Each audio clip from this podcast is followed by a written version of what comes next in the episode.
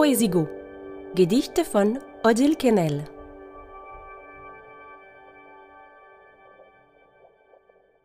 Ein Alphabet entziffern. Wie einen Menschen, den man nicht zu lesen vermochte. Als könnte man das Scheitern scheitern lassen oder verstehen. Wenigstens das. Reines Entstehen.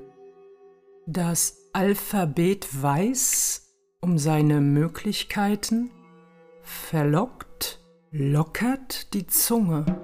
Worte nehmen Form an oder auferstehen im Mund, als gäbe es eine Ordnung, ein Gesetz, ein unumgängliches Ziel, etwas wie Vertrautheit. Das Alphabet lässt sich betreten. Palatale Plosive, labiales Lallen. Das Alphabet geht aufs Ganze. Gold wird zum Tag und das Wort bare Münze. Das Alphabet betasten. Das Alphabet in kleinen Happen verspeisen. Das Alphabet mit Zähnen in Stücke reißen. Das Alphabet verschlingen. Verschlingen? Langsam.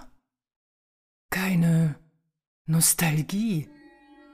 Die Pronomen sind futsch. Zitate führen nirgendwo hin, sind reine Substanz.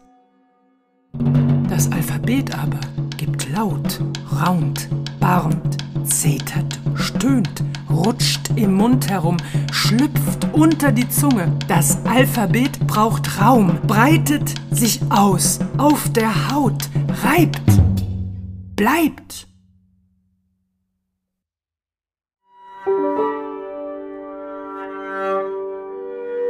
Gedichte von Odile Kennel aus Orttext, erschienen beim Verlagshaus Berlin, gelesen von Angela Konrad, Musik Michel F. Côté, Ton Magneto.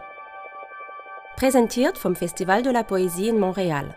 Das Festival de la Poésie in Montréal dankt dem Ministère de la Culture et des Communications du Québec, dem Conseil des Arts du Canada, dem Conseil des Arts et des Lettres du Québec und dem Conseil des Arts de Montréal.